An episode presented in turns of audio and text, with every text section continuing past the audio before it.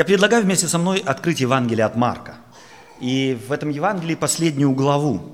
И я буду читать с первого стиха этого Евангелия, первые 15 стихов. Евангелие от Марка, 16 глава, с первого стиха. По прошествии субботы Мария Магдалина и Мария Яковлева и Соломия купили ароматы, чтобы идти помазать его. Весьма рано, в первый день недели, приходят к гробу при восходе солнца и говорят между собою, кто отвалит нам камень от двери гроба? И взглянувши, видят, что камень отвален. А он был весьма велик. И вошедшие во гроб увидели юношу, сидящего на правой стороне, облеченного в белую одежду, и ужаснулись. Он же говорит им, не ужасайтесь, Иисуса ищете Назарянина, распятого, он воскрес, его нет здесь. Вот место, где, его, э, где он был положен. Но идите, скажите ученикам его и Петру, что он предваряет вас в Галилее. Там его увидите, как он сказал вам. И вышедшие побежали от гроба, их объял трепет и ужас, и никому ничего не сказали, потому что боялись. Воскресший рано, в первый день недели Иисус явился сперва Марии Магдалине, из которой изгнал семь бесов. Она пошла и возвестила бывшим с ним, плачущим и рыдающим. Но они, услышавши, что он жив, и она видела его, не поверили. После сего явился в ином виде двум из них на дороге, когда они шли в селение. И те, возвратившись, возвестили прочим, но и им не поверили.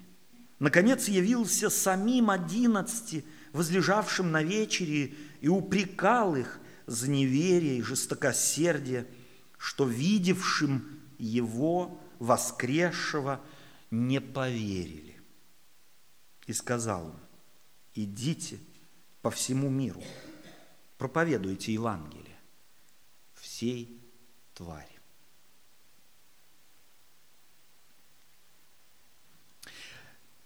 Этим повествованием евангелист Марк завершает свое Евангелие.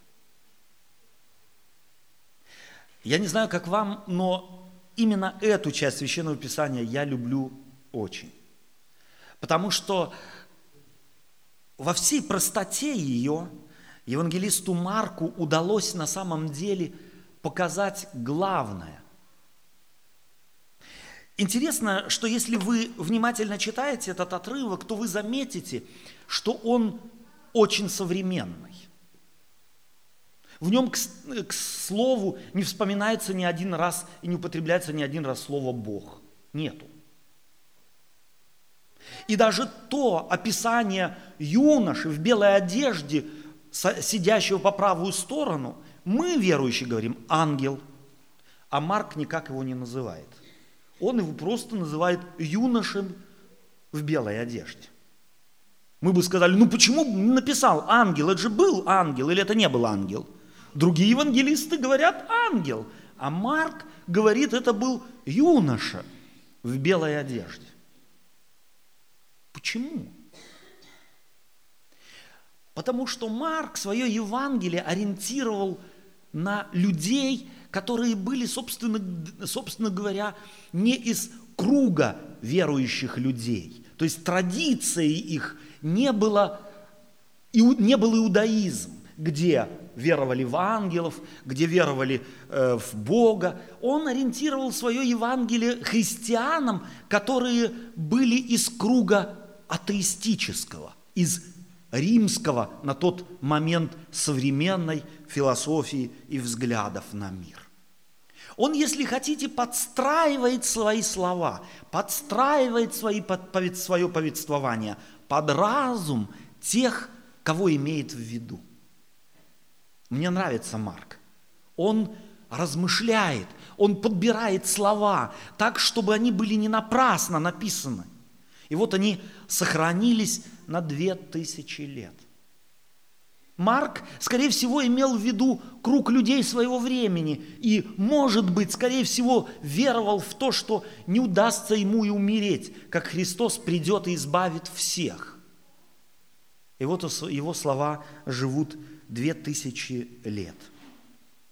А теперь давайте мы посмотрим на некоторые детали этого отрывка нам, нами с вами только что прочтенного. По прошествии субботы Мария Магдалина и Мария Иаковлева и Соломия купили ароматы, чтобы идти помазать его.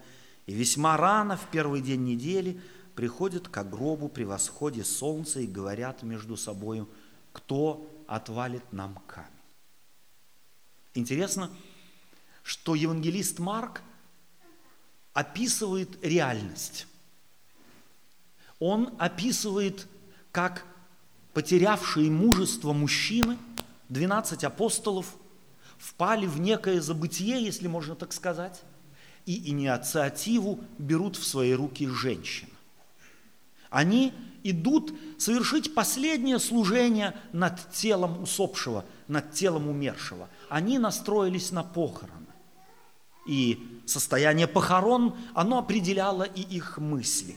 И по пути к месту назначения, где они ждали, думали и намеревались Иисуса Христа встретить, то есть, вернее, Иисуса Христа увидеть, с ним, над Ним совершить это служение, они между собой говорят, и вдруг одна говорит, ах да, о многом мы подумали. Ароматы есть, пелены есть, а вот насчет камня, мы ни одного мужчины с собой не взяли, кто нам отвалит этот камень от гроба или откатит его от гроба. Это были огромные круглые камни. Если кому-то приходилось бывать в Иерусалиме, то по сегодняшний день эти гробы можно видеть, которые в желобе откатывались от входа в пещеру. Тогда можно было войти в пещеру, либо закатывались опять, и вход в пещеру был закрыт. Женщинам такое было не под сил. Потому они про себя спрашивают, кто? Кто отвалит нам камень? И подходя, обнаруживают, что проблема, которая казалась для них нерешимая, уже решена. Они в этот момент не молились, никому в голову не пришло. Давайте мы помолимся, чтобы Господь нашу проблему решил. Они между собой досадовали на себя самих. Чего ж мы так? Вот кто нам отвалит? Может быть, тот сказал, ну там посмотрим. А что нам делать? Ну не возвращаться же домой. Пойдемте. И вот эта вот целеустремленность их, ведь логически было бы же остановиться. Логически было бы же вернуться домой. Или, во всяком случае, кто-то побежал бы опять в селение, покликал бы несколько мужиков, потому что что там делать? Если мы идем его, так сказать, помазать в пелены, завернуть и так далее, гроб закрыт, камнем, который нам не под силу а, откатить, то логически что нужно сделать? Остановить все мероприятие и искать вначале решение проблемы номер один. Потому что второй шаг в этой всей, в этом всем предприятии не осуществить, потому что первый мешает.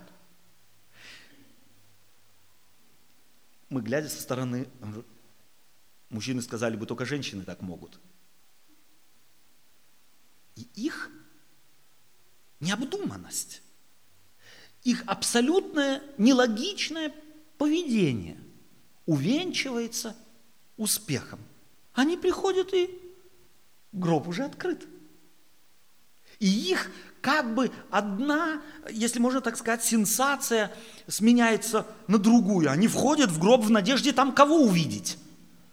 Мертвого. А они видят молодого человека – им и в голову не приходит, что это ангел. Марк показывает, что они думали. Он их глазами смотрит на этого молодого человека. Они не сказали, ах, ангел. Они говорят, о, молодой человек сидит, чего ты здесь делаешь?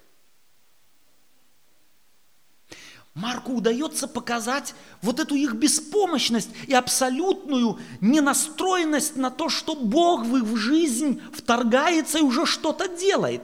Чудо на самом деле есть. Они с ним столкнулись. Огромный камень был отвален, но на этом они его как бы игнорируют. Оно как будто не произошло в жизни. Иначе бы они и на этого молодого человека игнорировали бы, э, то есть реагировали бы по-другому. Или? Но и этот молодой человек, который, скорее всего, и откатил этот камень, он для них всего-навсего лишь юноша в белой одежде. Ну, что такого особенного? И, о ужас, Христа нету. О ужас, трупа нету. И вместо того, чтобы радоваться, который, этот молодой человек говорит к ним и говорит, он воскрес, вы кого ищете? Он начинает перечислять им. То есть это понятно из всего диалога, что этот человек в курсе дела. Он говорит, кого вы ищете? Христа распятого, его нет здесь, он воскрес, вы его там встретите. А на них что нападает?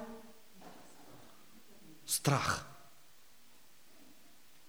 Как? Воскрес? Быть того не может. Мне нравится Библия. Мне нравится Библия, и в частности такие отрывки, которые показывают, что те люди, которые непосредственно в жизни сталкивались с Иисусом Христом, остались такими же людьми, как вы и я.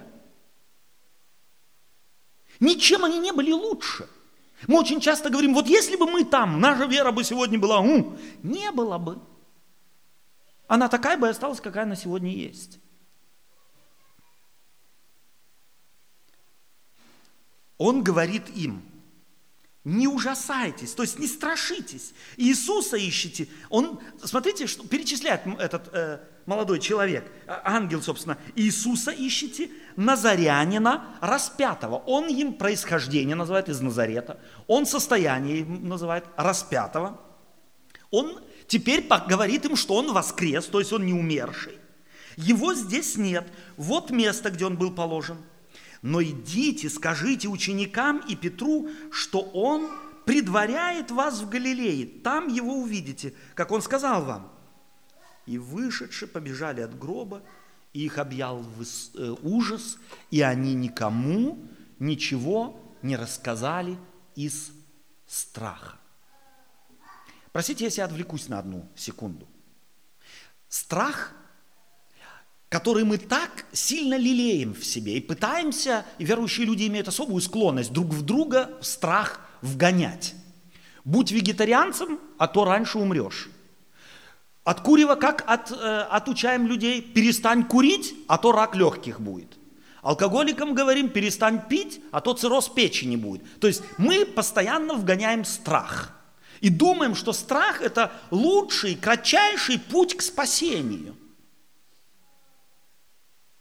Но везде в Библии, где бы Бог, Иисус Христос, ангелы не сталкивались бы с людьми, впавшими в страх, Он этот страх не усиливает, Он наоборот его исторгает. Он говорит, перестаньте бояться, перестаньте страшиться. Он им дает надежду и желает нейтрализовать страх. Страх – был препятствием сделать то, сделаться причастниками, вестниками воскресения Иисуса Христа. И потом дальше повествуется и говорится, воскресший же рано утром Иисус Христос явился сперва, сперва. если бы я не читал эту историю, если бы вы ее не читали, если бы вы ее писали, если бы вы писали историю о том, что некая знаменитость приехала откуда-то, то куда-то приехала, то в первую очередь в нашу церковь, знаменитый человек, то кому же он пошел бы в первую очередь? К пастору. Он бы не пошел к тому, кто нашу церковь посещает один раз в полгода. Еще к тому же курит, курит, курит, когда выпьет точно не пошел бы. Или Иисус Христос воскрес, и первое посещение, первый человек, которого Он посещает, кому Он является, является Мария из Магдалы. Это вот та женщина, которую к Нему притащили, желая побить камнями, схватив ее в прелюбодеянии. И о ней говорит Марк, что она еще семь раз в этот грех впадала. Семь раз. Бо. Как бы вы отнеслись к человеку, которому вы семь раз одну и ту же вещь объясняете? Один раз объяснили, два раз, три раз. На четвертый раз уже сказали, хватит, с меня хватит. Но не семь же раз. Иисус Христос семь раз вытаскивает ее из вот этого падения. Семь раз. Об этом все знали? На ее месте я бы имя поменял. На ее месте я переехал бы куда-нибудь. Я бы в той церкви не жил бы, бы никогда. Но она там находилась, имя не поменяла. Ее имя Мария из Магдалы две тысячи лет повторяется христианами. И вся ее история всем известна. Почему? Да потому что в этой истории есть Иисус Христос. Потому что Он может любое прошлое, каким бы страшным и ненавистным оно не было, каким бы оно не было бы стыдным, позорным, Он может его превратить в победу. Мария из Магдалы – это женщина, на которую мы сегодня смотрим с восторгом. Может быть, даже чуть-чуть с некой хорошей белой завистью. Кто-то говорит, такого не бывает. Я не знаю. Он пришел к ней. Он не пришел к Петру, он не пришел к Иоанну, он не пришел к Иакову. Он не пришел к тем, которые называли себя столпами. Он пришел к последнему слабому человеку, который имел ужасное прошлое, которому похвалиться было нечем. И интересно, что именно этот человек является инициатором всего того, о чем здесь описывает евангелист, или что описывает здесь евангелист Марк. И далее этот ангел, этот молодой человек, не далее, а перед этим, посылает этих женщин и говорит, пойдите и скажите ученикам его, что он воскрес, и Петру. Почему? Марк замечает это. Марк замечает то, что Иисусу Христу важно. Важно не к тем прийти и не тех укрепить, которые еще могут стоять на ногах. Я могу себе представить состояние Петра, каким он был после отречения. Что из себя представляла его душа, что из себя представляли его мысли, что из себя представляла его жизнь после этого отречения, как он сам себя оценивал. Иисус Христос дает задание. Скажите вот этим, не называет имена. Но Петра вспоминает, ему скажите, что я и для него пришел, и он пусть придет в Галилею, там он меня увидит. Специальная телеграмма, если хотите с личной подписью Иисуса Христа. Это все вдохновляет меня посмотреть несколько по-другому на мою собственную жизнь. Ведь у каждого из нас есть пятна в жизни. У каждого из нас есть что-то, что не удалось, что нам хочется изменить. Изменить лучше уже вчера, чем сегодня. Правда же, это ведь так. И мы мучаемся, и мы изменяем, но ничего не получается. И эта история, она, она вдохновляет меня.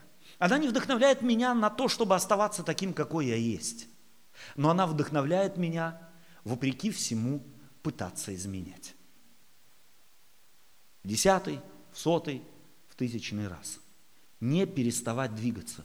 Не переставать двигаться вперед э, к Иисусу Христу. Таков Христос, таков Бог, таково Евангелие. И в конце концов Марк говорит, что пришла Мария Магдалина к 11 и стала им говорить «воскрес». Они, и что она его видела. То есть она, ей не только кто-то сказал, но она видела Христа. И в Евангелии говорится, они не поверили.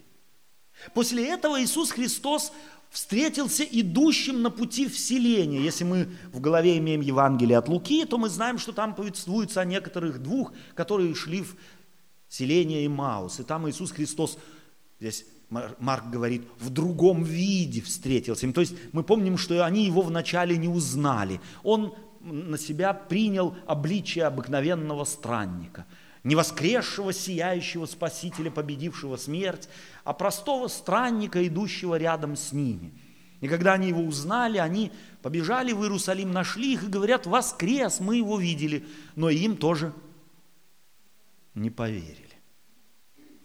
Если мы вспомним Евангелие от Иоанна, то здесь есть некая связь у Марка с Евангелием от Иоанна, где он э, говорит о том, что наконец явился самим одиннадцати возлежавшим на вечере.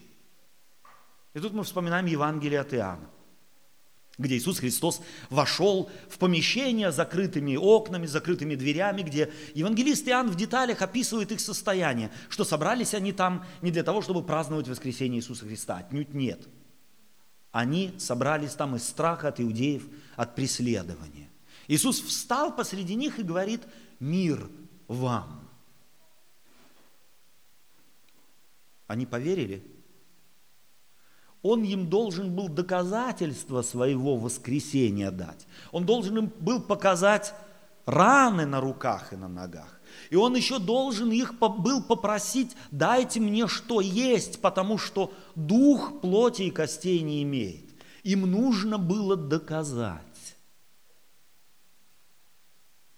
Все это является для меня лучшим доказательством того, что то, что написано в Евангелии, не является легендой и не является некой фантазией э, каких-то э, странных людей. Потому что если бы это была легенда – то о лучших из лучших рассказали бы все самое лучшее, еще и бы приукрасили и добавили бы. Из Марии сделали бы Бог весь какую красавицу, которую не, которая ни раз не грешила и ни раз не споткнулась нигде, а отречение Петра забыли бы, э, из юноши сделали бы ангела, может быть, не с двумя крыльями, а с четырьмя, шестью и восьмью. Обязательно легенду вы писали бы в деталях и в нюансах, но именно потому, что она вот такая, простая, как жизнь. Такую историю не пишут сочиняющие. Такие, такую историю пишут очевидцы удовлетворяясь самым минимумом, чтобы закрепить в памяти угловые моменты. А все остальное, все остальное не важно. Почему не важно? Потому что перед фактом воскресения все остальное не имеет никакого смысла. Все остальное так серо и так буднично, что о нем можно только коротко вспомнить, Потому что ведь Христос был вновь среди них. Христос, говорящий, идите и проповедуйте Евангелие, радостную весть. И эти слова в течение двух тысяч лет звучат каждому верующему человеку. Звучат и для нас. Идите и проповедуйте Евангелие. И всякий раз, празднуя вечерю, мы вольно или невольно проповедуем Евангелие. Мы исповедуем воскресшего Спасителя, и тем самым, как говорит Петр, смерть Господню возвещаем, доколе Он придет. Поэтому сегодня всякий, кто чувствует себя тронутым тем, что сделал Христос для каждого из нас в отдельности лично, тот да участвует в вечере принимая символы ломимого тела и пролитой крови, которая, собственно говоря, является символом того, что в нас нет силы ни на что. Мы ее всегда должны подкреплять чем-то извне. Физические ли то силы, или духовные, моральные, нравственные. Их мы можем и должны укреплять извне. Вечеря тому пример – и пусть мы укрепимся на следующий этап нашей жизни этим воспоминанием или воспоминанием того, что Христос сделал для нас, каждого. Аминь.